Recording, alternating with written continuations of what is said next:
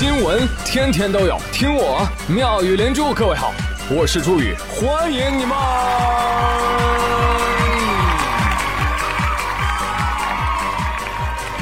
谢谢谢谢谢谢各位的收听啦！大家好，我是七夕孤寡小青蛙，一年没见了，想我吗？滚滚滚！我是来提醒你，距离七夕还有六天。如果你身边的朋友是单身啊，或者那个朋友就是你自己，可以来预定孤寡服务哦，可以加语音孤寡孤寡。而如果您不是单身，可以预定布谷鸟服务，布谷布谷。布谷鸟提醒大家，七夕亲嘴前先看对方的健康码哟。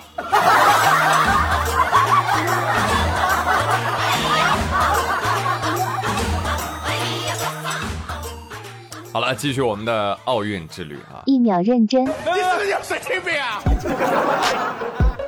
哎，现在知道我们中国队在金牌榜上排名第几了吧？啊，第一啊，低调低调。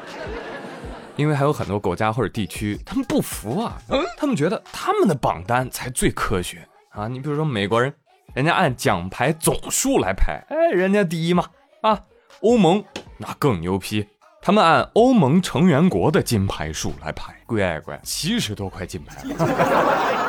哎，我也没见过这谁领奖的时候升蒙旗奏蒙歌啊？欧盟有蒙歌吗？谁知道啊？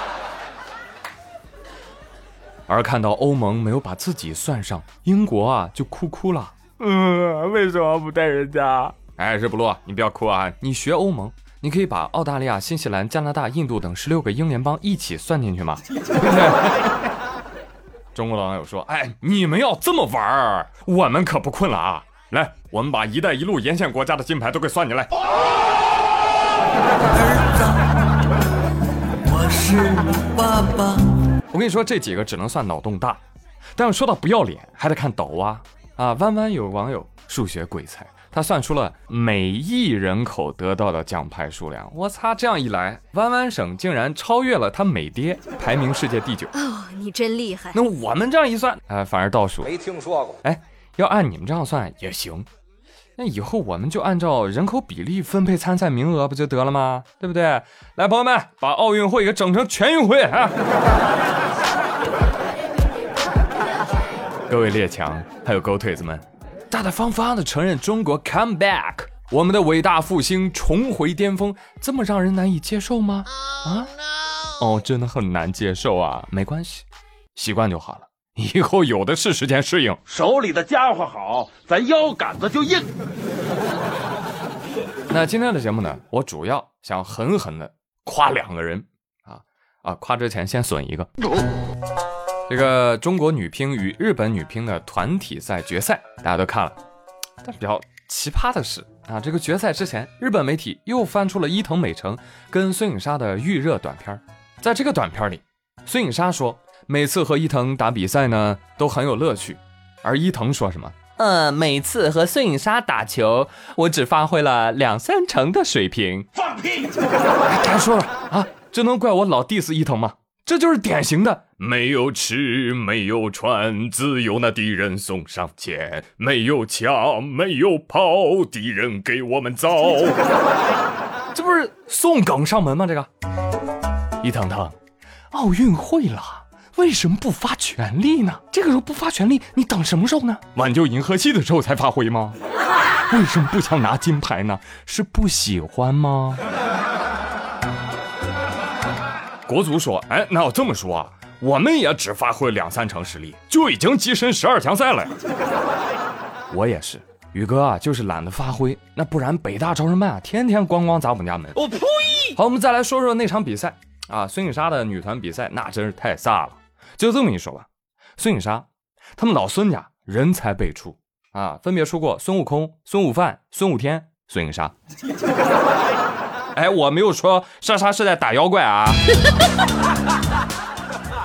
据说呢，原本东京奥运开幕式的方案里面就打算用那个漫画人物给各个国家队举牌的啊，给中国队举牌的就是《七龙珠》里面的孙悟空，英国队的举牌人是工藤新一呃，后来连夜把这个方案改了，怕有凶案发生，挺好。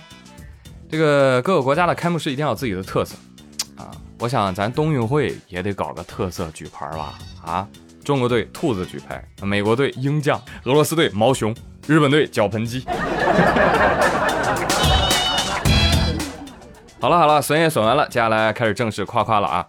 八月一号，东京奥运会男子百米半决赛，中国选手苏炳添跑出了九秒八三的成绩。Oh my god！零点零一秒。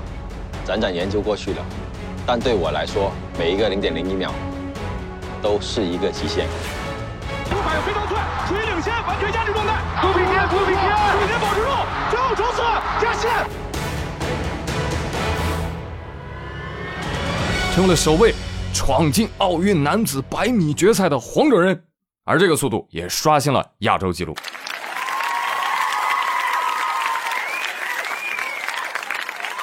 但是呢，很遗憾啊，这个九秒八三难以刷新抖音记录。有网友说，我最好的成绩在大二，一百米九秒八一。好家伙啊，你这个成绩把博尔特都看焦虑了，你看。但你这还得练啊，你这在狗里面算慢的。还有网友呢，在线对苏炳添进行技术指导。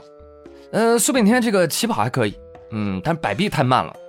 步伐快一点的话，成绩会更好。其他网友就奇了个怪了：“喂，你在教苏神做事啊？”这网友说：“哎，怎么啦？我初中百米跑八秒。”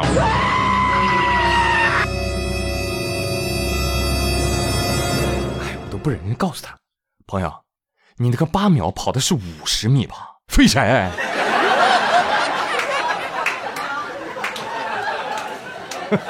吹牛谁不会啊？来，我给大家吹一个。啊，苏炳添啊，跑的一般般啊，跑九秒八三居然用一百米，我天，我只用五十米。好了，不开玩笑了，讲真啊，苏神亚洲之光，中国骄傲，对吧？小朋友们，你知道吗？在一九三二年洛杉矶奥运会上，中国人首登奥运舞台，而第一位站上这个奥运舞台的中国运动员刘长春参加的也是苏炳添的这个项目，百米短跑。可是那个时候，你知道吗？连刘长春的路费，中国都拿不出来。当时的大公报给他写了篇报道，叫我中华健儿，此次单刀赴会，万里关山，此刻国运艰难，望君奋勇向前，让我后辈远离这般苦难。这么一路看来，一九三二年的刘长春，二零零四年的刘翔，二零二一年的苏炳添。这就是穿越时空的接力啊！啊，不过一提到刘翔啊，我我真我对当年的网友真是气不打一处来。真的，刘翔参加了四十八次世界大赛，拿了三十六金六银三铜，很多人看不见的，就只盯着人家那两次退赛当国耻，活生生的把他喷出了视线。唉，我只能说啊，当年刘翔跑得太快了，很多人的素质根本就跟不上。当然了啊，现在也好不到哪儿去。很多人说啊，那不是因为社交网络匿名，他们才那么肆无忌惮的喷吗？对不起，哪怕是匿名，我也不会对人随便说那么恶毒的话。做人还是要厚道一点。所以啊，我也是希望现在叫苏炳添苏神的朋友，哪怕以后苏神成绩不行了，也不要随意诋毁他。毕竟他单单站在这个百米决赛跑道上，就已经创造历史了。那这次大家在奥运会上不仅惊叹苏炳添的速度，还惊叹他的翘臀。对，很多网友都说哇，苏炳添这个腿部线条练的可真好啊，力量感爆棚啊！你看人家这腰部以下线条，完美诠释了什么叫力量的源泉。没错，苏炳添这个柯基臀是吧？卡戴珊看了都说翘，姑娘们看了都想吹口哨。哎，大家不要只赞叹啊，先放下手里的奶茶，可以吗？不不，我根本停不下来。